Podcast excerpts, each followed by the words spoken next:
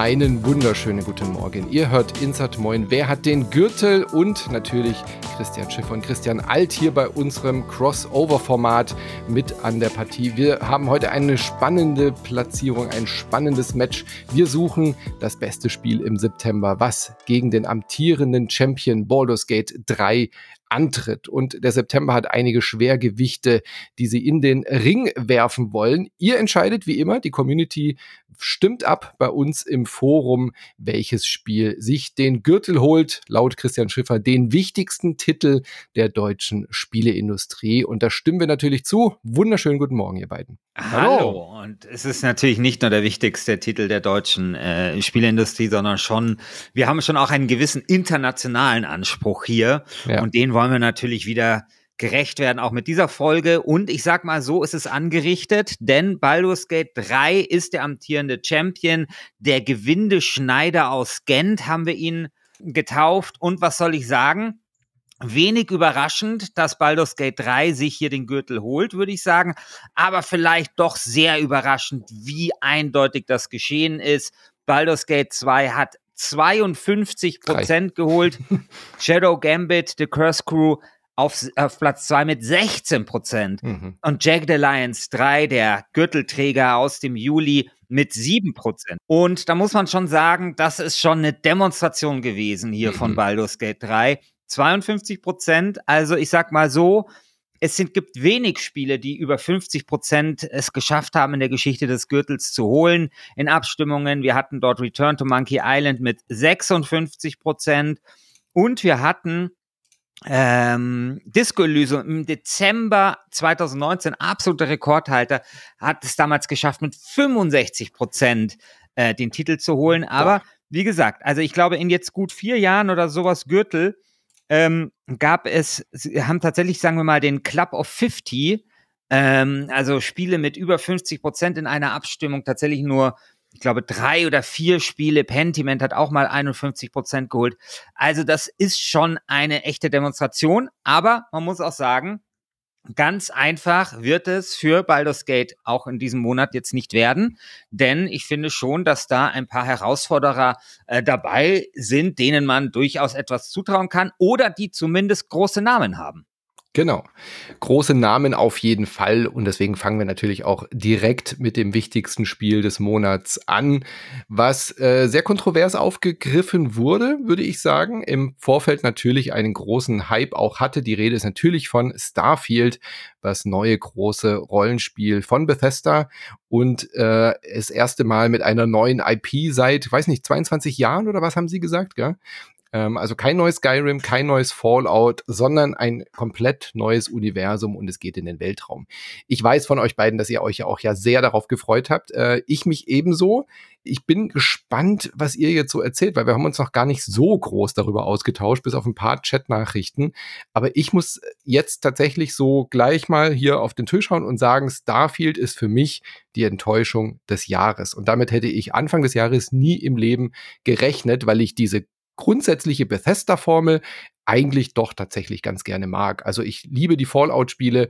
Klar sind meine Lieblings-Fallouts auch die, die von Obsidian sind und das ist auch genau mein Kernproblem mit Starfield. Ich würde mir wünschen, es wäre so gut wie The Outer Worlds, was Obsidian quasi gemacht hat, als sie nicht mehr Bethesda-Spiele gemacht haben. Ja, sie haben ja quasi ein Fallout im Weltraum gemacht und ich finde, Starfield steht diesem Spiel in allem hinterher und auch einem anderen Rollenspiel, was diesen Monat erschienen ist. Und gerade im Vergleich zu Baldur's Gate 3, das habe ich ja nicht gespielt, aber es wirkt auch von dem, was ich von Baldur's Gate 3 gehört und gesehen habe, schon sehr altmodisch dagegen. Also ich würde meine Hand nicht ins Feuer legen, dass Starfield trotz des großen Namens irgendwie eine Chance gegen Baldur's Gate 3 Gürtels äh, Kampf hat diesen Monat.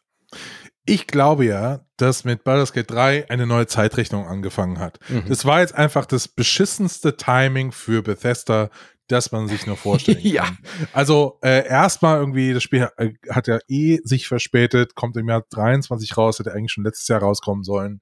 Und dann ist es, wenn du rein, eigentlich reinschaust, ein Spiel, das in seinen ähm, Grundbestandteilen, in seinen Mechaniken perfekt in die Zehnerjahre passt, vielleicht sogar mhm. den Anfang der Zehnerjahre, mhm. aber nicht mehr in, in die Gegenwart. Nee. Es ist ein altmodisches, äh, Spiel, wie ich es sonst selten erlebt habe. Also so, ähm, du kommst aus Baldur's Gate, die ganze Spielwelt reagiert auf dich, Je, du kannst jeden Furz machen ähm, und ich spiele Starfield und dann gibt's eine, ich, ich war wirklich irritiert davon, welche Dinge nicht gehen. Ich spiele Starfield, das ist eine hm. Mission, ähm, wo mir, glaube ich, es gibt so eine, so eine Cyberpunk-Stadt dort, die heißt Neon. Äh, da gibt's so ein, so, ein, so ein Boss und der kommt mir irgendwann blöd äh, und sagt so, ja, aber ich nehme dir jetzt, äh, der kommt am Ende von der Quest so reingeswoopt und sagt so, ja, nee, aber das hier kannst du nicht so machen, weil ich bin hier der Chef. Und ich, ich drücke F5 und denke mir, ich will jetzt mal sehen, ob du der Chef bist äh, und knall ihn ab. Ähm, und Bethesda typisch gibt es bestimmte NPCs, die du nicht umbringen kannst. Mhm. Und dann ist er halt nur so verwundet und hat ein äh, HB und äh, heilt sich dann wieder äh, voll. Und ist dann aber auch nicht sauer, dass ich auf ihn geschossen habe oder so. Es ist alles okay irgendwie. Und so, es gibt ganz viele kleine irritierende Momente in diesem Spiel, die einfach aus der Zeit gefallen sind. Mhm.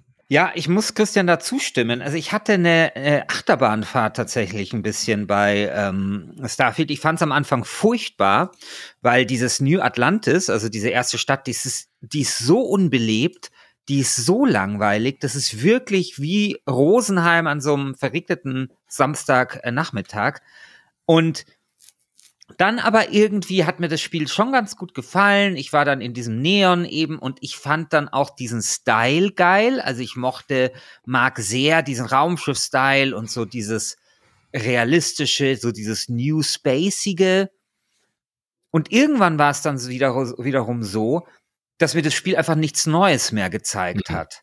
Ja, also dass eigentlich alles, was handgemacht war, ich super schnell schon gesehen habe. Und ich meine, diese ganzen äh, anderen Planeten, diese Zufallsscheiße interessiert mich halt nicht. Und die Quest, insbesondere die Hauptquest, hat halt keine hohe Qualität.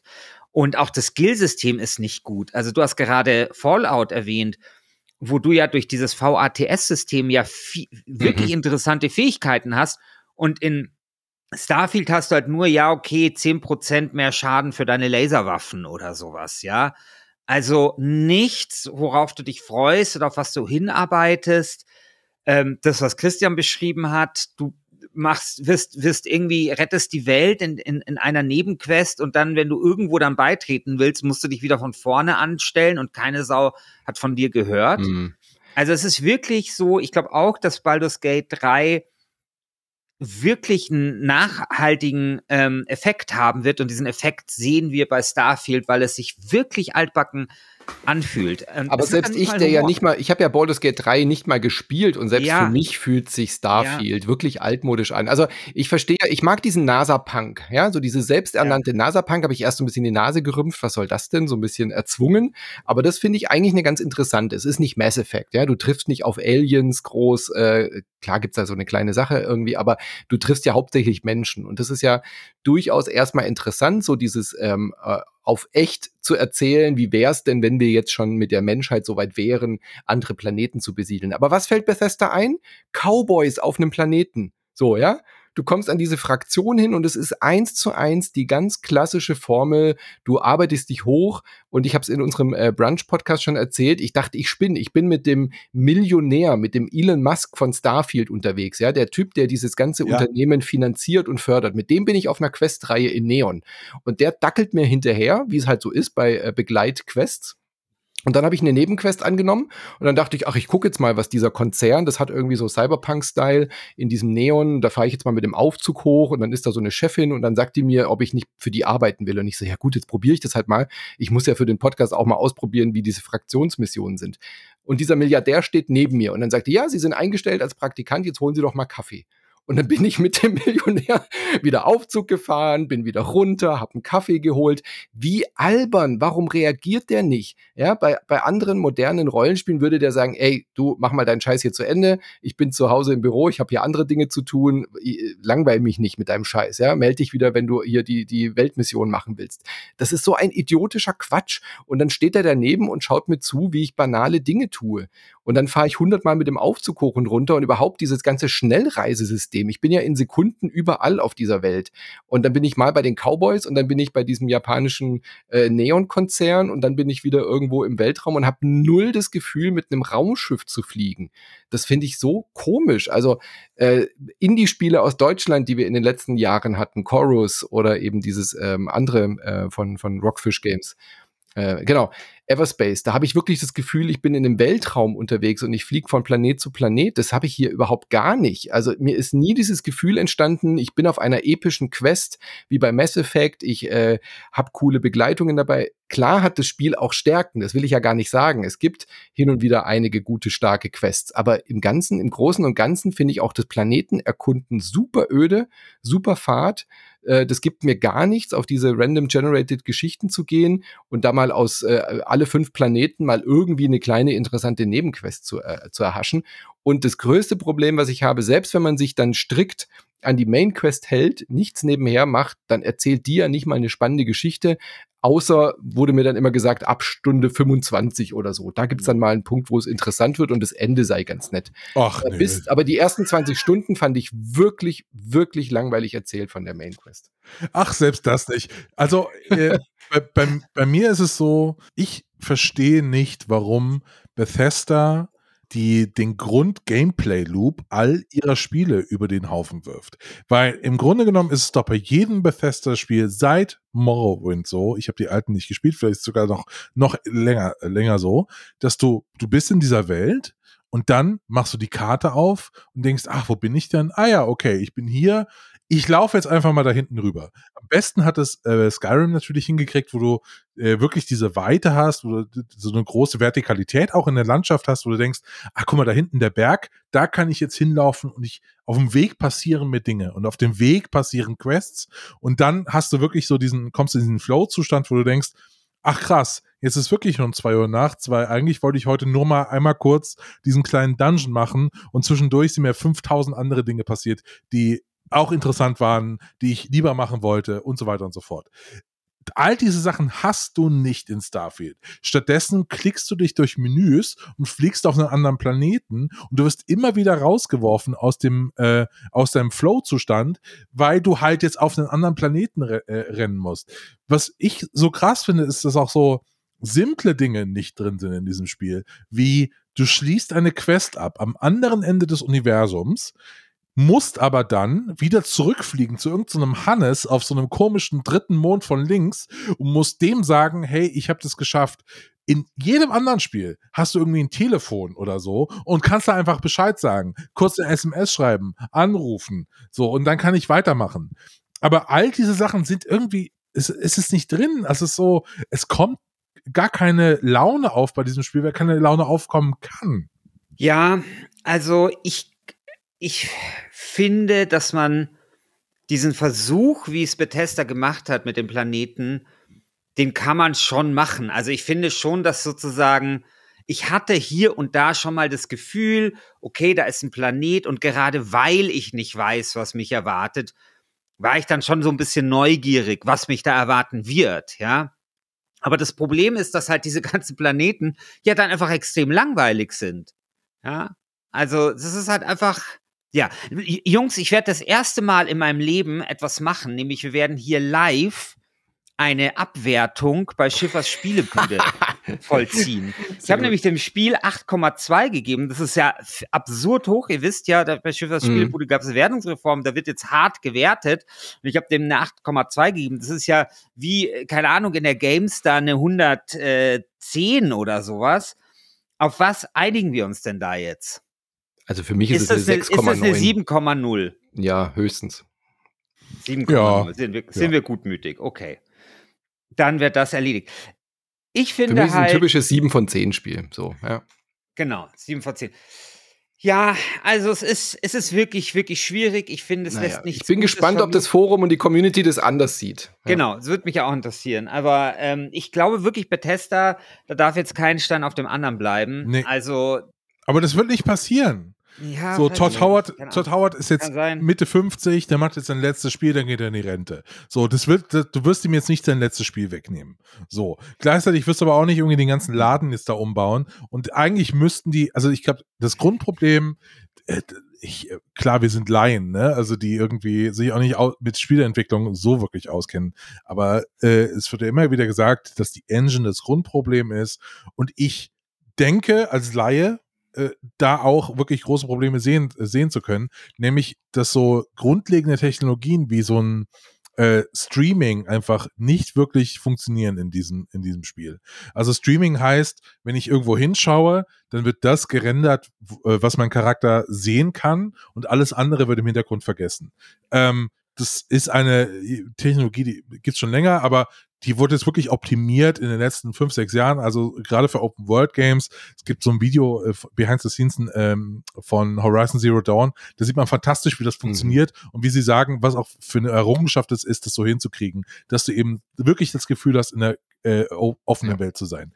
Und eben diese, diese Cyberpunk-Stadt in, ähm, in Starfield, die besteht aus zwei Straßen, die durch ein paar genau. Türen, paar Türen getrennt sind und durch äh, ein Haus, äh, wo ich jedes Stockwerk allein mit einem ähm, mhm. äh, Fahrstuhl anwählen muss, äh, am Schild. So, das ist ein Spiel, das ist gebaut aus Boxen. Du hast ja. nie das Gefühl, dass da eine, eine offene Welt dahinter steht. Und wenn ich jetzt wirklich an das nächste äh, Elder Scrolls denke, meine Fresse, da mache ich mir richtig Sorgen nach diesem Starfield. Ja, absolut. Also äh, Sie haben sich jetzt wahrscheinlich gerade überlegt, mir auf Unity zu wechseln, aber das wird ja auch problematisch. Nein, Quatsch. Ähm, ich glaube, dass äh, das nächste genau das gleiche Problem haben wird. Aber der Erfolg gibt Ihnen ja recht. Ich glaube, Bethesda und Microsoft sehen da gar nicht so groß die Probleme, weil Starfield ist ja kein Flop. Starfield ist das erfolgreichste Bethesda-Spiel jetzt zum Launch. Zehn Millionen äh, Spieler, Spielerinnen haben das jetzt äh, zum Start gespielt. Und ich habe auch das Gefühl, dass es in den es hat ja jetzt gar keine so schlechten Kritiken gekriegt. Es waren jetzt nicht die glatten ja. 90er-Wertungen, klar, ja. aber äh, bei der Gamestar irgendwie 88 oder irgendwas. Und dann nee, hat sich äh, Peter danach noch entschuldigen müssen ähm, äh, und hat noch mal einen Essay geschrieben, warum er das Spiel vielleicht falsch eingeschätzt hat, weil die Community gesagt hat, warum bewertet ihr Starfield so schlecht? also ich glaube, das kommt in der Community und bei den Fans sehr viel besser an, die halt einfach genau das erwartet haben und genau das wollten, ein Skyrim im Weltraum und da irgendwie sehr viel Spaß haben. Also auch bei uns im, im Discord gibt es Leute, die gesagt haben, sie haben jetzt schon 100 Stunden gespielt, haben immer noch Spaß und haben die Main Quest noch nicht mal angefangen. So, weißt du? Also, also man kann, auch, sich da schon auch, Leute, Dinge die sind tun. absolute Fans genau. und die finden es halt einfach faszinierend, äh, sich da im Weltraum rumzutreiben und mhm. irgendwie, ich, wie gesagt, ich hatte ja auch meine Honeymoon-Phase so ein bisschen mit, mit, mit Starfield. Also es ist schon, auf irgendeine Art finde ich auch immer noch, dass das ein faszinierendes Spiel ist. Aber es ist halt einfach ein Rückschritt, finde ich, trotzdem zu dem, was Bethesda halt ja. gemacht hat. Und das, ja. nachdem sie da acht Jahre rumgemacht haben. Ja. Und ich finde aber auch, ich finde, dass du da recht hast, Manu. Ich finde, es ist echt noch mal mit einem blauen Wertungsauge davongekommen. Mhm. Also, dass es da irgendwie, ich meine, ich glaube, es hat bei Steam, ist es mittlerweile das am schlechtesten bewertetste ähm, ja, Bethesda-Spiel, also auch schlechter bewertet, auch als Fallout äh, 76.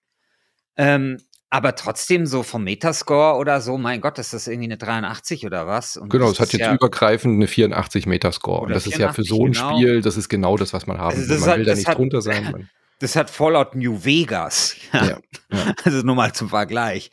Also insofern, ja, aber ja, aber wir sind uns da, glaube ich, einig, wir sind jetzt nicht die allergrößten. Nee, aber deswegen glaube ich, würde ich nicht ausschließen, dass Starfield doch durchaus gute Chancen auf den zweiten Platz hat, äh, neben Baldur's Gate 3 oder vielleicht sogar äh, den Gürtel streitig machen könnte, je nachdem, wie viele Starfield-Fans bei uns im, im, im Forum sich dann äh, tummeln. Ich bin sehr gespannt. Ihr könnt abstimmen auf community.forum.de. Quatsch, community.wasted .de, Forum, ja, soweit äh, geht's noch. Äh, dann gucken wir mal, was es noch diesen Monat äh, geschafft hat. Es gab noch einen großen Namen, nämlich Mortal Kombat 1. Ähm, ich glaube jetzt nicht, dass es ein Gürtelträger ist, aber es ist ein sehr, sehr gutes ähm, ähm, es ist ja nicht wirklich ein Reboot. Es ist quasi äh, ein, ein Sequel, was sich aber storymäßig ähm, innerhalb der Story rebootet, um das mal so zu sagen. Also die Story geht eigentlich weiter, wenn man Story in Anführungszeichen sagen kann, zu einem Mortal Kombat Spiel. Mortal Kombat eine Story? Okay. Ja, es hat ja tatsächlich einen, einen sehr au ausufernden, ähm, spielbaren Singleplayer-Modus, in dem du wirklich wie einen Kinofilm äh, Geschichten erlebst, wo die Leute immer wieder einen Grund finden, sich zu prügeln, auf dieses Mortal Kombat-Turnier eingeladen werden wollen. Und das Coole für Fans ist tatsächlich, dass viele der bekannten Charaktere, die da jetzt wieder vorkommen, in neuen Rollen auftauchen. Also deswegen eben dieses Reboot-Gefühl.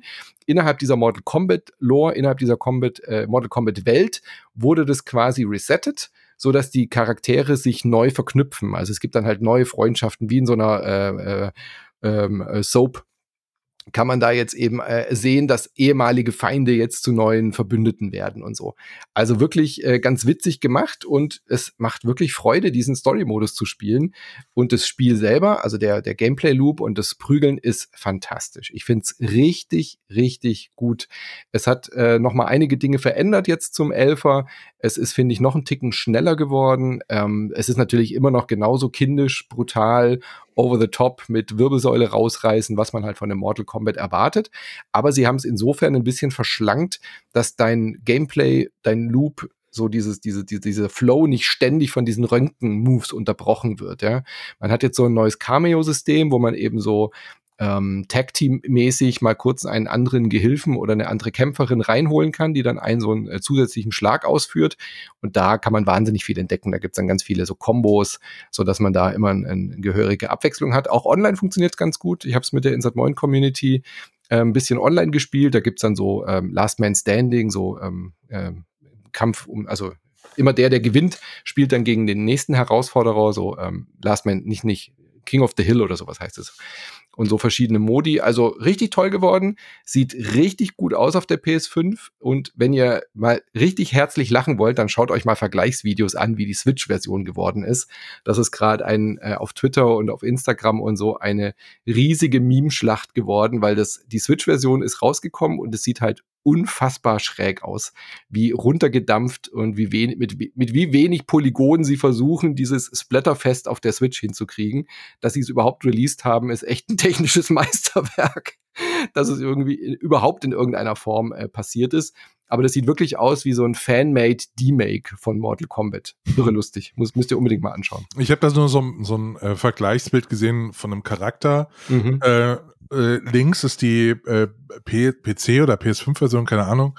Also total schön immer äh, detailliert. Und rechts ist die Switch-Version. Das ist einfach eine komplett andere Figur. Ja. Genau. Äh, aus, aus einem gefühlt Xbox 360-Spiel. Also ja. wirklich krass. Ja. Du siehst keinerlei Hauttexturen und die Augen gefühlt ploppen die so raus. Es sind einfach zwei so weiße Dinger im Gesicht. Äh, ist wirklich sehr amüsant, ja. Genau. Äh, ganz, ich mach's ganz kurz. Lies of P war, glaube ich, mein äh, Lieblingsspiel von den äh, neuen IPs, die jetzt rausgekommen sind. Ähm, Lies of P ist ein Souls-like aus Südkorea und die haben sich die Pinocchio-Lizenz geschnappt. Also was heißt geschnappt? Die haben sich einfach äh, gedacht, Pinocchio finden wir irgendwie interessant. Was passt überhaupt nicht zusammen? Souls-like und Pinocchio, das machen wir. Und dann bist du jetzt wirklich mit Pinocchio unterwegs in einer Stadt, die sehr, sehr, sehr, sehr stark an äh, Bloodborne erinnert. Ja, so dieses ganze viktorianische Setting. Du bist aber irgendwie mit Pinocchio unterwegs, aber du bist eben schon so eine menschliche Puppe, aber die Gegner sind alle so ähm, ähm, Roboter-Steampunk-Figuren, so Marionetten. Richt, sieht richtig gut aus und das Souls Gameplay ist halt wie immer. Also das ist wirklich eine 1 zu 1 Kopie von den Spielen, wie man sie kennt. Also alles, was vor Elden Ring sich Souls-like genannt hat, steckt in Lies of P drin. Da kann man sich jetzt natürlich zu Recht fragen, braucht man so ein Spiel noch nach Elden Ring? Nachdem Elden Ring das ja irgendwie revolutioniert und weitergebracht hat, diese Formel, fühlt sich das wieder sehr altmodisch an. Aber im Gegensatz zu Starfield habe ich da sehr viel Spaß daran, wieder so was eher Lineares zu spielen und wieder, wirklich wieder stundenlang an einem einzelnen Boss zu hängen. Ähm, haben wir einen Podcast zugemacht, äh, der Micha und ich, und wir hatten da beide sehr viel Freude daran. Also wenn ihr mal wieder Lust habt auf ein klassisches Souls-like, kann ich Lies of P wirklich nur empfehlen. Ist sehr solide, sehr gut geworden. Aber definitiv kein Gürtelkandidat, glaube ich. Da äh, müsste sich doch noch mal ein bisschen innovativer präsentieren. Was habt ihr denn noch gespielt? Wir spielen mit großem Vergnügen Cyberpunk 2077. Ja. Endlich mal wieder, gell? Also ich, ich spiele es ja erneut mit großem Vergnügen. Ich mhm. meine, es ist ja Ich würde mich nicht schämen, das zum, zum besten Spiel des Jahrzehnts zu erklären, aber das Interessante ist ja, dass Herr Alt, ja, ein, einer der größten und vokalsten Cyberpunk 2077 Kritiker unserer Generation, mittlerweile da offensichtlich auch dran gefallen findet. Ja, ich find's geil. Also, ich habe komplett neu angefangen letzte Woche. Mit dem 2.0 Update dann Mit schon, dem 2.0 Update, mhm. genau. Und ich finde es total erstaunlich, was sie da alles gemacht haben. Mhm. Also, ähm, das fühlt sich mehr oder weniger an wie ein, also es ist immer noch dasselbe Spiel. Ich will nicht sagen, es ist ein neues Spiel, aber es ist schon sehr anders tatsächlich. Ähm, sie haben das komplette Skillsystem überarbeitet und das merkst du richtig, richtig ja. krass. Äh, das macht richtig Spaß, auf Builds hinzuarbeiten jetzt. Also ich weiß jetzt schon, was ich jetzt die nächsten drei Sachen, äh, die ich freischalten will. Ich muss wirklich überlegen bei jedem Skillpunkt, okay, welchen Weg gehe ich jetzt? Und das macht einfach richtig Laune. Und es ist sehr viel übersichtlicher als bei dem, ja. bei dem alten System. Ne? Genau, sehr viel übersichtlicher. Äh, dann haben sie endlich natürlich die KI der NPCs gepatcht, also äh, Stichwort Polizei-KI, das ist jetzt e-, endlich drin. Und dann gibt's da diese ganz ganz vielen Sachen, die ich nicht, wo ich nicht den Finger drauflegen kann, wo ich nicht weiß genau, was es ist, was sie gemacht haben, aber das Spiel ist ja äh, jetzt die letzten nicht nur mit 2.0 gepatcht worden, sondern auch die letzten Jahre. Und ich glaube, es ist jetzt einfach so ein, bei mir ein kumulativer Effekt über die letzten Jahre, dass ich denke, ah, okay, so lebendig fühlt sich diese Welt jetzt mhm. an, so, so spannend äh, ist die, äh, ist die Geschichte äh, inszeniert. Also nicht, dass die Geschichte beim ersten Mal nicht schon gut gewesen wäre, aber irgendwie, ich habe das Gefühl, jetzt knallt sie viel mehr. Also ich komme jetzt viel besser rein. Wie weit hast du es denn damals gespielt? Ich habe es durchgespielt. Okay. Damals, ja, aber, aber, da hat sich doch wirklich nichts geändert. da hat sich nichts geändert, aber jetzt so, ich habe den Eindruck, dass so die Welt. Alles Suggestion. Das ist alles Suggestion. Ja, dann ist es halt Suggestion. Dann ist, ja, es, dann ist, es so. Dann ja, ist es so. Ist doch egal. Ist genau. doch egal, Christian. Ja. Ähm, aber mein, mein, Gefühl ist, dass es einfach, also ich habe jetzt viel mehr Spaß als früher. Ich hatte damals schon jetzt nicht null Spaß, aber äh, fand die Welt schon so ein bisschen enttäuschend. Und jetzt, vielleicht ist das, das auch wieder der, der, äh, das Beispiel, das ich gerade davor Starfield gespielt habe, weil ja. Cyberpunk fühlt sich an wie ein Spiel, das in der Gegenwart stattfindet und wirklich auch äh, vielleicht Next Gen ist. Und Starfield ist halt irgendwie äh, Skyrim äh, gemoddet äh, für, mhm. ähm, für den Mit Weltraum. Weltraummod, genau. Ja. ähm, es ist wirklich, also ich hatte da bei Phantom Liberty, äh, über die, den DLC kann ich gleich noch was erzählen, bei Phantom Liberty so ein Moment, wo ich auf einer Party bin und da waren bestimmt 100 NPCs, die alle irgendwas mhm. anderes gemacht haben. Und das hat sich so cool angefühlt. Es war so dicht. Und ja, es ist wirklich äh, ich freue mich einfach wahnsinnig für das Team. Also ja. CD-Projekt, äh, haben, die haben ja auch viel gemacht, geben jetzt auch Interviews, was sie in ihrer Managementkultur verändert haben. Wir machen keine Überstunden mehr, haben alles äh, umgestellt in ein neues, ich kann es machen jetzt Agile Projekt, Projektmanagement äh, und seitdem läuft alles viel, viel besser und so weiter und so fort. Aber ganz kurz, was rausgekommen ist, ist jetzt eine Erweiterung, die nicht nur mechanisch super gut funktioniert durch 2.0, sondern einfach super spannend ist. Also so, ich liebe ja so Paranoia-Thriller aus den 70ern. Ähm, das, das sind einfach meine Art von, Fil äh, von Filmen mit äh, äh, politischen Verschwörungen. Du weißt nicht, wem du trauen kannst. Äh, keine Ahnung, Autobomben gehen hoch. Das ist halt mein Kino. Und ich habe das Gefühl, ich kann das jetzt endlich nachspielen. Und sie haben, was das Storytelling angeht, richtig, richtig nachgelegt. Das ist so geil inszeniert. Sie haben Und ich so finde, viele das war Ideen. im Grundspiel ja schon toll. Ja, aber was da jetzt drin ist an es gibt zum Beispiel eine, eine kleine Nebenquest, die ist dann nicht mal äh, in der Hauptquest vom, von der Erweiterung drin. Das ist so ein Gig einfach. Du triffst jemanden, der sagt zu dir, pass auf, ich muss dir eine Geschichte erzählen.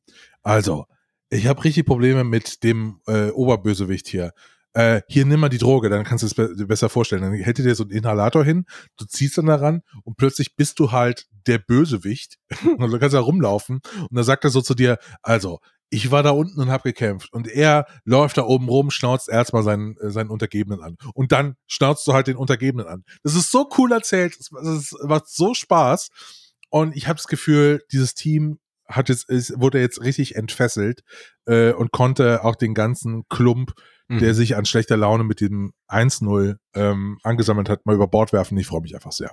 Ja. Und Phantom Liberty ist wirklich gut äh, eingebettet da auch. Also ich finde, es ist richtig, richtig stark. Allein die ersten fünf Minuten, wie du da äh, rangeführt wirst an diesen neuen Stadtteil, wie dieses, äh, sieht man ja auch schon im Trailer, wie dieses äh, Flugzeug mit der Präsidentin abstürzt und du dann gleich da, bevor du überhaupt den neuen Charakter, den Idris Elba triffst, ja, ist das Spiel schon so tight und so eng, dass ich die ganze Zeit gedacht habe, warum, warum kriegt es Starfield nicht hin?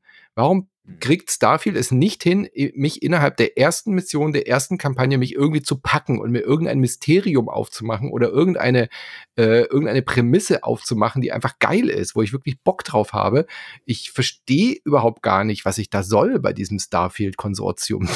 was soll das denn alles mit diesen blöden Artefakten? Da entsteht nie irgendwie eine Form von Spannung und bei Phantom Liberty geht's halt irgendwie direkt los. Mal abgesehen von dieser Jump'n'Run-Passage, die man dann machen muss, die ist ein bisschen Banane, aber danach, wenn man erstmal dann in Dogtown drin ist und dann auch den, ähm, den neuen Charakter, diesen, diesen ähm, ICA-Agenten oder wie diese Organisation heißt, diesen Schläferagenten, den Idris da trifft, das ist richtig gut. Und ich finde, auch was das Motion Capture und das Voice-Over und so angeht, also ähm, hier der, der, der, der Johnny Silverhand war ja schon ganz okay, aber der wirkt immer so ein bisschen overacted. Aber ich finde, was, was sie da jetzt mit dem neuen äh, Schauspieler gemacht haben, mit dem Idris Elba, das ist fantastisch. Also das zieht mich komplett rein in diese Welt. Und äh, ich bin noch mehr in Cyberpunk jetzt drin, als ich es zum Release war. Und da war ich schon voll, voll hooked. Es ist einfach so ein gutes Spiel. Ja. Also es ist so ein gutes Spiel. Ich finde, wie das vor drei Jahren gelaufen ist, es war einfach auch echt unglücklich. Also dieses Ding, das halt auf diese ganzen verschiedenen Systeme portieren zu müssen, wo sich dann über, über äh, verhoben haben dann die Sachen mit der mit dem Arbeitsding. Ich glaube, das ist übrigens der. Also ich glaube, das eine ist natürlich, dass sie intern wirklich viel umgestellt haben und die richtigen Schlüsse aus dieser aus diesem Desaster gezogen haben. Aber das andere ist natürlich, dass die Aufgabe, glaube ich, jetzt schon auch einfacher war, als wenn du das damals noch, also wie damals noch für mhm. Stadia und äh, PS4 und PS4 Pro und I don't know was ähm, herausbringen musstest. Aber was für eine tolle Comeback-Geschichte ja. und wie toll, dass dieses Spiel jetzt endlich endlich äh, den Zuspruch bekommt, den es verdient hat. Weil, also für mich ist das so ein bisschen wie, wie die Sagrada Familie, Familie, also diese Kathedrale in Barcelona vom Gaudi, an der irgendwie seit 120 Jahren rumgebaut wird und die, glaube ich, jetzt tatsächlich demnächst fertig wird. Mhm. Für mich ist halt, Cyberpunk ist einfach die Sagrada Familie der Computerspielkultur. Es hat echt lang gedauert, aber jetzt steht da halt ein Kunstwerk und ein Monument, das die Zeit überdauern wird. Und das ist schon echt fantastisch. Ich finde halt, also ich finde Phantom Liberty super. Ich mag auch diese ganzen Verbesserungen. Ich würde aber jetzt nicht davon sprechen, dass es jetzt ein dramatisch anderes Spiel ist. Also mhm. natürlich, äh, also für, für, also äh, gut, ich meine, für, für PS4 ist ja sowieso nicht erschienen, aber äh, also sozusagen wenn ich das so vergleiche, dann ist, hat es dieselbe Qualität, es ist halt größer, es äh, fügt dem Spiel halt ein paar clevere Dinge hinzu. Dass es größer ist, finde ich übrigens tatsächlich wichtig, weil eine der wenigen Dinge, die mich wirklich gestört haben äh, bei Cyberpunk, war, dass ich das für zu kurz fand. Also man ist da schon relativ schnell an der, an der, mit der Hauptquest durch gewesen. Aber ansonsten, ich spiele es jetzt von Anfang an und ich meine, dieses Spiel eröffnet so also du hast diesen Unterschied zu Starfield herausgehoben und das kann man sich das wirklich, man kann sich nicht vorstellen, dass diese zwei Spiele im selben Jahrzehnt erschienen sind. Mhm. Und zwar nicht nur technisch, sondern auch wirklich wieder erzählt wird. Dieses Spiel fängt an und du schleppst diesen, diese nackte Frau da irgendwie ja. äh, durch die Gegend gleich am Anfang, legst die da ab, dann kommen diese, äh, Sanitäter, die krass bewaffnet sind. Und allein diese que Sequenz erzählt dieses Spiel so viel über diese Welt. Und dann hat das auch so ein, eine unglaubliche Melancholie, die so über diesem Spiel so drüber suppt immer. Also ich glaube, das kann man ruhig spoilern, also weil das passiert ja in, den, in der ersten Stunde mehr oder weniger, dass man ja quasi dem Tode geweiht mhm. ist, ja. Und das ist, und, und das finde ich so, also ich finde, dass es das unglaublich mächtig ist, also es ist in allen Kategorien, also Umgebung, Stadt, Lore, Charakter, Dialoge, Skillsystem, äh, keine Ahnung, äh, Schießgefühl, ist das halt einfach ein fantastisches Spiel. Also, das muss man ja mal sagen. Starfield hat ja mit das beste Gunplay von allen Bethesda-Spielen. Das heißt ja. aber ja nicht viel. Aber ich ja. finde, Cyberpunk hat so einen geilen also, äh, Shooter-Sequenz. Also ich finde, es war die absolut richtige Entscheidung, auch wenn das viele bejammern. Aber ich finde gerade, weil Cyberpunk eben sehr viel mehr mit den Waffen und mit den Hacks und so arbeitet, wäre das als Third Person wie bei Witcher nicht nee. so gut. Das muss ja, ein First-Person-Perspektive außerdem, sein. Außerdem setzt man sich ja, wie der Christian Alt vor drei Jahren gesagt hat, völlig zu Recht gesagt, wie oft man sich in diesem Spiel hinsetzt und Leuten in die Augen schaut. Also mhm. was, was allein das ausmacht. Also allein deswegen darf man auf diese Ego-Perspektive nicht verzichten. Aber was das Gunplay angeht, das könnte ein Call of Duty sein und es müsste sich nicht dafür schämen, ja. das Gunplay. Ja. ja. Und das als Rollenspiel. Also es ja. ist in so vielen Kategorien gut. Und ich bin wirklich, als ich das jetzt gespielt habe, ich bin vier Kilometer zu Fuß gegangen mhm. durch diese Stadt, weil ich einfach mich so hab dort verlieren können in der Architektur, in dem, was es dort zu sehen gibt, in der Atmosphäre. Allein dieser fucking Markt in mhm. Dogtown, ja. Das ist geil, ja. Das ist so geil. Das ist einfach so, so, so, so toll. Also, Leute, kauft dieses Spiel. Also, es ist wirklich toll. Es ist fantastisch. Aber Dogtown ist schon auch nochmal ein anderes, ein anderes Level an, mhm. ähm, keine Ahnung, an Coolness oder an äh, Worldbuilding im Vergleich zu jetzt anderen Teilen. Also ich finde, da haben sie echt nochmal eine Schippe draufgelegt. Also, ja, ich glaube, dass es auch Suggestion ist. also es ist, glaube ich, äh, äh, ja, also es ist ein fantastisches Viertel, aber ich glaube, ähm, ich glaube, dass man tatsächlich den, den Eindruck, äh, also nicht unterschätzen darf, wie, wie, sagen wir mal, wie, wie stark man vielleicht auch, äh, wie stark es vielleicht auch den Blick vor drei Jahren getrübt hat auf dieses Spiel durch die ganzen Diskussionen, die es drumherum Total. gab. Oder? Total. Das war die dümmste Entscheidung, und das war einfach ein eigenes Grab geschaufelt, das für die alten Konsolen noch rausbringen zu ja. müssen. Ich weiß nicht, was die da geritten hat, dass sie das intern nicht gemerkt haben oder irgendwelche äh, Vertra Verträge geschlossen haben, dass sie es mussten. Das wissen wir ja nicht so genau. Aber das war einfach das K.O.-Kriterium. Also wäre das nicht gewesen, wäre das ja kein, kein rundlaufendes Spiel gewesen. Das lief auf den neuen Konsolen aber halt so viel besser und auf dem PC. Natürlich gab es hin und wieder Bugs, aber gerade durch diese alten Versionen hat sich das halt verstärkt, dass dann so ein äh, Effekt eingetreten ist wie bei Assassin's Creed Unity. Assassin's Creed Unity war seinerzeit auch total voraus, aber wurde dann halt auch durch diese gemimten Fehler, die aufgetaucht sind, völlig kaputt gemacht. Ja? Und dann ist äh, Ubisoft selber ja wieder einen Schritt zurückgegangen und hat sich nicht mehr ganz so weit vorgetraut bei den äh, Assassin's Creeds danach, was die Grafik und die, und die Weltbuilding anging. Und das gleiche Problem hatte ja Cyberpunk auch. Also ja. Und, und das halt in dieser Mischung mit den Arbeitsbedingungen. Ne? Weil, weil das ist ja dann noch so besonders toxisch. Du hast diese scheiß Arbeitsbedingungen, dann wird das Spiel auch nicht, ist ja. das Spiel nicht fertig, ja. Und sie hätten statt die alten Versionen zu machen, die Energie in die, äh, in die Bugfixen machen können, hätten ähm, von Anfang an eben eine bessere Firmenkultur auch reinziehen müssen. Das wurde ihnen ja danach erst richtig klar. Und natürlich darf man ja auch nicht vergessen, ähm, es ist ja auch nicht alles glatt danach gelaufen. Also es hat ja auch jetzt einige Leute den Job gekostet. Äh, die haben ja auch richtig Stellen abbauen müssen und so weiter. Das ist natürlich auch schlecht. Aber ich habe auch schon das Gefühl, dass sie jetzt aus diesen Sachen gelernt haben, sich neu aufgestellt haben und das merkt man jetzt eben auch. Also das ist ja das Schöne daran. Phantom Liberty ist fantastisch geworden und äh, das spricht ja auch dafür, dass wenn so ein Studio dann eben auch an den Arbeitsbedingungen was ändert, die Mitarbeitenden anders ähm, äh, respektiert und sich auch die Zeit nimmt und sich die Zeit nehmen darf, sowas rund zu machen und gut zu machen, bis es dann auch gut ist, dass das halt auch das Bessere ist für alle. Ja, also dass das äh, von Anfang an bei Cyberpunk vielleicht die bessere Idee gewesen wäre, da noch mal ein Jahr dran zu hängen. Aber klar, hinterher weiß man immer mehr, aber das war wirklich, wirklich äh, das, das große K.O.-Ding. Weil ich glaube, wenn das nur für die neuen Konsolen rausgekommen wäre, dann hätte das trotzdem, so wie Starfield jetzt, okaye über 80 Wertungen gekriegt und man hätte gedacht, naja gut, CD Projekt patcht da jetzt eh weiter dran rum, das wird schon noch. So, das äh, wäre aber nicht diese Komplettkatastrophe geworden, wie wir sie dann damals erlebt haben. Und wir haben sie alle, also die Leute, die es auf den neuen Konsolen und auf dem PC gespielt haben, man konnte das Spiel ja problemlos durchspielen. Klar ist man vielleicht mal hin und wieder an einen Bug gerannt oder so, aber das war jetzt kein kaputtes Spiel auf den, äh, nee, auf den modernen Systemen. Das, das war überhaupt nicht das Problem. PS4 Pro gespielt ja. und ich hatte drei Bugs. Also, das war wirklich überhaupt kein Problem. Das hat sich schon so ein bisschen verselbstständigt damals auch. Aber ich glaube, dass diese Diskussion trotzdem abgefärbt hat, auch auf diejenigen, die das halt eigentlich ja. relativ problemlos spielen konnten. Also es ist halt einfach, dieser ganze Diskurs war dann einfach so komplett vergiftet. Ja. Und man muss schon auch sagen, das war schon auch nicht ganz so, das ist schon das, was Christian äh, Alt jetzt auch meinte. Wenn man jetzt durchgeht, hat man auch das Gefühl, viele Sachen waren damals einfach noch, noch so systemisch angelegt, aber noch nicht fertig. Das Autofahren fühlt sich jetzt besser an. Man kann jetzt Autokämpfe machen. Ja? So Sachen, die man aus GTA 5 schon kannte, waren ja nur so angelegt. Äh, Polizei hast du angesprochen. Äh, die Stadt wirkt jetzt viel fertiger und lebendiger, auch in den alten Bereichen, auch außerhalb von Dogtown.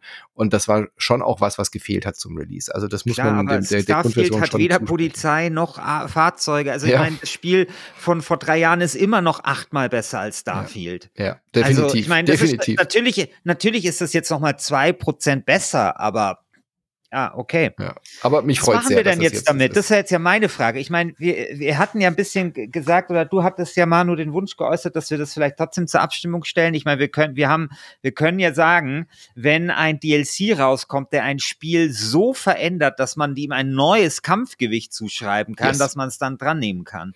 Mir ist das scheißegal. So. Ich finde, es geht einfach nicht, dass wir Cyberpunk 2070 äh, Phantom Liberty nicht zur Wahl stellen. Das ist einfach absurd. Das okay. geht nicht. Ich finde, das setzen wir jetzt durch. Da kann das Forum vielleicht auch äh, drüber diskutieren, das nicht so zu sehen, aber ich möchte Cyberpunk 2077 Phantom Liberty die Erlaubnis geben, ein als neues Kampfgewicht bei diesem Gürtel anzutreten, weil ich der Meinung bin, dass es das verdient hat und sich dieser Arbeit dann auch rechtfertigen muss. Und deswegen reiche ich das Spiel hiermit ein. Ja, ist okay.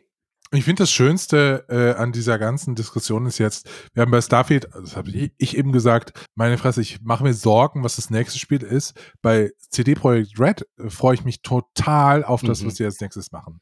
Weil das, was da jetzt an Storytelling-Ideen drin ist und Inszenierungsideen in Phantom Liberty, äh, ist, also die, die Kampagne dauert, glaube ich, 20, 25 Stunden und es ist immer was Neues, immer, äh, äh immer spannend äh, neue Twists, nicht nur auf einer Story-Ebene, sondern eben auch in der Mechanik. Meine Fresse bin ich gespannt, was dieses Studio als nächstes mhm. macht. Ja, vor allem, sie machen ja jetzt mehrere, sie arbeiten ja an drei Projekten, ne? Also ja. sie wollen ja auch eine komplett neue IP machen. Also super spannend. Sie sollen einfach Starfield übernehmen. Bitte nicht. Nee, aber was Science-Fiction-mäßiges könnte ich mir da schon gut vorstellen, ja. Hoffentlich kein Science-Fiction mit Cowboys. Westworld wäre okay. Westworld würde ich noch durchgehen lassen. Ein Westworld spielt von äh, CD Projekt. Ja, aber irgendwas Neues in der Witcher-Welt wird es äh, garantiert geben. Ja, das, ja, das, das haben das sie ja sowieso ja angekündigt. Genau. Das haben sie ja sowieso. Also ich glaube, es sind ja drei Projekte irgendwie. Eins ist eben dieses Project irgendwas, das ist in der Witcher-Welt. Dann eben eine neue IP, an der sie arbeiten, komplett neu. Und das dritte weiß ich jetzt gar nicht. Aber sie haben vor einem halben Jahr haben sie, haben sie so, so einen großen Aufschlag gemacht und so ihre Pläne verkündet. Sehr gut. Aber an, an The Witcher wird jetzt äh, immer intensiver gearbeitet, tatsächlich an dem, an dem neuen. Das wird jetzt schon das nächste große Ding. Gut. Ich bin auch sehr gespannt und ich blicke da auch freudig in die Zukunft und ich freue mich auch auf The Outer Worlds 2, was äh, Starfield jetzt betrifft. Das ist ja auch schon angekündigt und auch in Arbeit von Obsidian. Und da freue ich mich mehr drauf als auf das Fantasy-Rollenspiel, was Obsidian noch macht. Das finde ich, äh, sieht immer noch sehr unspektakulär aus. Mhm. Dieses Devout oder Wow, irgendwas mit Wow. Wisst ihr, was ich meine? Ja, das Paw Patrol-Spiel, ja, ja. wow, wow. Ähm. Genau, ja. Das ist die neue Lizenz von CD Projekt. Paw Patrol als Open-World-Spiel. Sehr gut. Ich habe noch zwei Kleinigkeiten gespielt, die ich noch äh, reinwerfen möchte. The Crew Motorfest ist ein äh, 1 zu 1 Kopie von Forza Horizon. Für die Leute, die Forza Horizon gerne spielen würden wollen, aber keine Xbox haben, sondern nur eine Playstation, die können jetzt bei Ubisoft The Crew Motorfest spielen und das ist wirklich genau das. Es ist einfach ein äh, Forza Horizon Ableger äh, gefühlt. Du machst genau das Gleiche. Du hast irgendwelche schicken Milliardärautos äh, vom Lamborghini bis zum BMW Z4 rast damit über Hawaii. Und äh, The Crew war ja die Serie, die Spielserie, wo du äh, in der USA halt komplett in den USA rumfahren konntest. Und äh, Ubisoft hat an dieser Marke festgehalten, hat es jetzt genutzt und nennt es jetzt eben The Crew Motorfest. Du bist auch auf so einem Cringe-Festival, wo alle irgendwie hip sind und alle irgendwie mit Jugendsprech sagen, hey, cool, dass du da bist, Bro. Und dann äh, schenken sie dir ein Auto und dann fährst du halt irgendwie um die Wette funktioniert ganz okay, wenn man diese Forza Horizon Formel äh, gerne erleben möchte. Du kriegst halt irgendwie neue Autos freigeschaltet, fährst verschiedene Rennstrecken, sieht ganz hübsch aus und Hawaii als Setting funktioniert erstaunlich gut, macht aber null komplett gar nichts neu. Ähm, ist halt wirklich nur genau das, wo Ubisoft einfach gesagt hat, wir gehen auf die Nummer sicher, wir kopieren einfach diese Forza Horizon Formel. Und wenn man das erwartet, dann kann man das ein bisschen spielen, macht ordentlich Spaß, aber äh, macht nichts Neues im Arcade-Renn-Feeling. Ähm, und ähnlich ging es mir mit AK Xolotl. Das ist so ein kleines Indie-Ding. Das ist ein ähm, so eine Art Twin-Stick-Shooter. Also du steuerst so ein aggressives Oxol Axolotl, Oxolotl. Wie heißen die Viecher? Ox Oxolotl? Ja. Ähm, und Pixel sammelst irgendwelche Waffen aus und wenn du stirbst, gehst du halt wieder zurück an den Start und musst wieder von vorne anfangen. Und wenn du halt genügend weit kommst, sammelst du irgendwelchen Kram ein und kriegst dann neue Baby-Ozelottels und dann kannst du die irgendwie züchten und dann hast du halt neue Klassen freigeschaltet. Ist ganz witzig, wenn man diese klassischen äh, Roguelike äh, Twin-Stick-Shooter mag. Erinnert sehr an, ähm, an, an so bekannte Spiele, die man aus dem Genre kennt. Äh, das mit diesen Tränen, ähm, weißt du, dieses ähm, mit äh, blasphemische, wie heißt denn das? Wo man mit den Tränen äh, schießt. Kennt ihr das? Nee. Ganz bekanntes Indie-Spiel, wo man mit so einem halbnackten ah, Baby rumrennt. The Binding of Isaac. The Binding of Isaac, genau. Ja. Das ist einfach nur The Binding of Isaac mit Axolotl, mit neuem Skin und äh, ist, sind sogar kleine Anspielungen drin an Binding of Isaac. Fand ich ganz witzig, äh, hat ordentlich Spaß gemacht. Der Schwierigkeitsgrad ist richtig knackig, äh, kann man dann auch nochmal runterstellen. Das ist ein bisschen einfacher. Im Endeffekt war es mir aber zu grindig. Also es ist irgendwie, man macht halt immer das Gleiche, muss immer wieder von vorne an die Bosse ranrennen. Hat mich dann irgendwie relativ schnell wieder verloren sicherlich auch kein, kein Gürtelträger. Also von daher, äh, wenn wir jetzt Cyberpunk zulassen, würde ich sagen, das hat tatsächlich gute Chancen gegen Baldur's Gate 3. Äh, ich würde aber bei dem Forum, bei der Community nicht dagegen wetten, dass Starfield nicht doch gewinnt. Bin sehr gespannt. Also ich glaube, dass äh, kein Weg an Cyberpunk 2077 diesmal vorbeiführt. Ja, höchstens aus Protest, weil's, äh, weil das Forum vielleicht sagt, finden wir nicht gut, dass ein DLC äh, und dass dieses Spiel nochmal gewinnen kann. Das ja, könnte der einzige das ja auch, sein. Also ich meine, äh, ich finde es ich find's ja auch so ganz unheikel, finde ich es nicht, ja, weil, naja, keine Ahnung. Also du, du, ma, lieber Manu, du wirst mich dann demnächst schon auf der Matte stehen mit einem coolen neuen DLC zu einem Paradox-Spiel oder sowas, ja? ja. Aber ich finde, wenn ein DLC rauskommt, der ein Spiel dermaßen verändert, ja, ähm, und wirklich erweitert, sodass man sagen kann, okay, das hat halt ein Kampfgewicht und es ist halt nicht irgendwie so ein so ein Bimmel-DLC, mhm. äh, äh, was weiß ich, äh, der, der jetzt halt ein Ubisoft-Spiel noch größer und noch langweiliger macht, dann äh, finde ich, kann man das schon machen. Es muss wirklich relevanter, großer, wichtiger DLC sein. Definitiv. Und es ist ja auch sehr verschränkt, das muss man vielleicht auch sagen, mit dem Spiel an sich, ja. Und insofern, ja. Sehe ich auch so. Und hast du denn schon in das neue FIFA reinschauen können, was diesen Monat ich habe, noch kommt? Ich habe ich hab einen Code beantragt mhm. bei EA, aber noch keinen bekommen, weil ich ja, geht mir auch so. sehr interessiert. EA Sports FC24, ich kann das nicht mehr merken, wie das neue FIFA heißt. Aber einige testen ja schon raus und es soll ja genau sein wie immer, aber kein, kein schlechtes neues FIFA. Ich habe so Bock, weil ich hm. meine, ich habe jetzt irgendwie schon echt, ich will jetzt auch wieder mal sowas spielen. Also ich, ich jetzt nach irgendwie vier Rollenspielen hintereinander, ich habe einfach nur Bock, das Leder in den Giebel zu zimmern. so richtig, es darf jetzt langsam auch wieder ein bisschen dumm werden bin sehr gespannt, aber vor allem, wie die FIFA darauf reagiert. Also mich wundert es ein bisschen, dass sie es nicht geschafft haben, jetzt äh, pünktlich zu, zu, zur Saison ihr eigenes Spiel fertig zu kriegen, dass sie das jetzt verstreichen lassen, ist natürlich ein großer, großer Fehler, oder? Ja, aber ich glaube, wenn du das halt, ich glaube, es ist gar nicht so einfach, ein Fußballspiel von, nee. von Scratch aufzumachen. Und wenn du es halt machst, dann musst du damit gleich eine Serie begründen, die halt die Zeit auch überdauert oder dauerhaft erfolgreich ist. Und ich glaube, dann sagst du halt, okay, lass es uns richtig machen und dann vielleicht noch mal ein Jahr warten. Ja. Und ich meine, sagen wir mal so, EA da herauszufordern, ist ja jetzt auch nicht irgendwie so einfach. Ja? Nee, definitiv nicht. Aber sie haben natürlich den Heimvorteil, dass die Leute vielleicht so zum bekannten Namen greifen. Aber ja. steht außer Konkurrenz. Also EA wird es eine Jahr sich noch die Zeit äh, nehmen können, da diese, diesen Namen bekannt zu machen. Äh, ich finde es immer noch seltsam, dass sie das nicht genutzt haben auf der Gamescom, um die, das mhm. Publikum zu erreichen. Die waren ja überhaupt nicht da um das neue Fußballspiel zu zeigen, aber brauchen sie wohl nicht. Äh, haben sie gedacht, kriegen wir auch ohnehin. Naja, ansonsten ist nicht mehr so viel rausgekommen. Also es sind doch noch ein paar bekannte Namen dabei. Payday 3, aber Multiplayer und wir 3, es interessiert uns ja als auch nicht.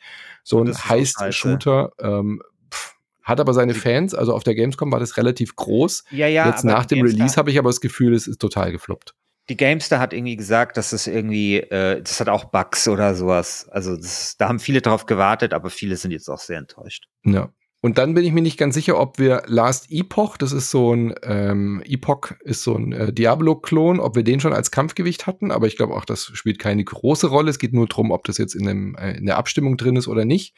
Und äh, Dune Spice Wars ist als hm. RTS mit der bekannten Lizenz jetzt aus dem äh, Early Access raus. Das hatten wir, glaube ich, auch noch nicht. Das hat keiner von uns gespielt, gell? Und schon als Kampfgewicht äh, eingereicht. Das mhm. kann man jetzt auch ähm, dafür stimmen, hat aber auch sehr durchwachsene Kritiken bekommen. Ja, es ist schon ein hartes Brot, gegen diese Dickschiffe jetzt anzukommen. Das ist ja. schon, waren noch jetzt zwei krasse Monate. Ja. Wie sieht es denn nächsten Monat aus? Nächsten Monat kommt das beste Spiel des Jahres, Manu. Nächsten Monat kommt nämlich City Skylines 2. Ja. Und ich sitze hier in den Startlöchern, mein Bolide ist poliert, der RAM schnurrt ähm, vor sich hin, weil meine Fresse, ich werde die geilste Stadt aller Zeiten bauen. oh, mir ist es immer zu kleinteilig, mir ist da zu wenig Kampagne drin.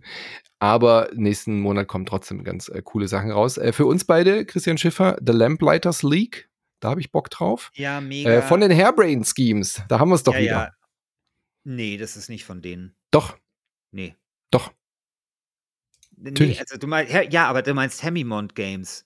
Also ah, stimmt. Hemi nee, nee, nee. Aber äh, Hairbrain kennt man, kennt man auch, ja. Ja, ja die haben halt, äh, ja, die haben aber was anderes gemacht. Die haben die Shadowrun-Rollenspiele äh, genau. gemacht, zum Beispiel. Ja, die gehören zu Paradox, während die anderen sind die Bulgaren, die immer auch geile Spiele machen. Beide machen geile Spiele. Beide geile Spiele. Ja, das wird super. Also so ein XCOM in so ein bisschen Indiana Jones mhm. äh, Szenario, das wird super. Kommt auch für den Game Pass äh, raus, aber äh, natürlich, also äh, ich sehe es wie Christian auch, also City Skylines wird alles überstrahlen. Also ich freue mich da seit Jahren auf dieses Spiel. Auch nicht zu vergessen Assassin's Creed Mirage, also der äh, Ubisoft ja. versucht ja wieder quasi ist, die alten Assassin's Creed Fans abzuholen. Mhm. Finden wir das gut? Finde ich gut. Also kann man durchaus mal machen, bevor jetzt das große, nächste große Assassin's Creed kommt, wo sie irgendwie vielleicht mal was Neues wagen glaube ich, ist es schon ganz gut, mal wieder so eine Stadt in Fokus zu setzen. Bisschen kleiner, bisschen klassischer, wieder stealthy unterwegs zu sein. Ich glaube, das wird für Ubisoft auf jeden Fall gut tun und Ubisoft braucht es. Mal wieder so ein, so ein, ein, ein, ein Seller, der, der das Studio mal wieder ein bisschen äh, finanziert, glaube ich. Auf lange Sicht äh, können die sich das nicht länger erlauben, da jetzt äh, keine großen Hits mehr zu haben. Ähm, aber man darf natürlich auch nicht vergessen, äh, es wird kein leichter Monat mit Marvels Spider-Man 2. Insomniac Games äh, wird da, glaube ich, schon auch ein Brett hinlegen, auch wenn man vielleicht von den ganzen Marvel-Sachen irgendwie gelangweilt ist, aber spielerisch waren die schon richtig gut, die zwei Spider-Man-Titel, die wir da bekommen haben. Und der zweite vereint die jetzt ja beide mit Miles Morales und Peter Parker und Venom, der dann Peter Parker übernimmt, habe ich schon richtig Bock drauf. Auch wenn es jetzt nicht sehr frisch und sehr neu aussieht, aber so ein bisschen Open Worldy mit Spidey und zwei Spideys, da bin ich so voll dabei. Also das wird für mich das äh, Highlight im Oktober. Nee, das kann ich super gut verstehen, weil es will ich auch safe äh, äh, spielen. Ich ähm, ha, wusste, ich dachte, das kommt im November. Leider. Das ist ja. 20.10. Ja, ach, krass, okay. Na gut. Da, da hast du, du hast vier Tage Zeit, das durchzuspielen, bevor City Skylines 2 kommt. Dann spielen wir das halt auch noch. Okay. Okay. Ja. Gut. Wir haben viel zu tun. Ihr habt auch viel zu tun. Community.wasted.de. Ihr stimmt ab, ihr diskutiert und wir hören uns dann nächsten Monat wieder und dann finden wir raus, ob Baldur's Gate 3 den Titel in den Winter mit reinnimmt und vielleicht sogar gegen Spidey antreten muss. Wer weiß, ihr entscheidet. Ich freue mich sehr darauf, auf das Ergebnis und wir hören uns nächsten Monat wieder. Macht's gut. Ciao. Ciao. Tschüss. Oh mein Gott, Alan Wake 2 kommt ja auch noch. Das wird heiß.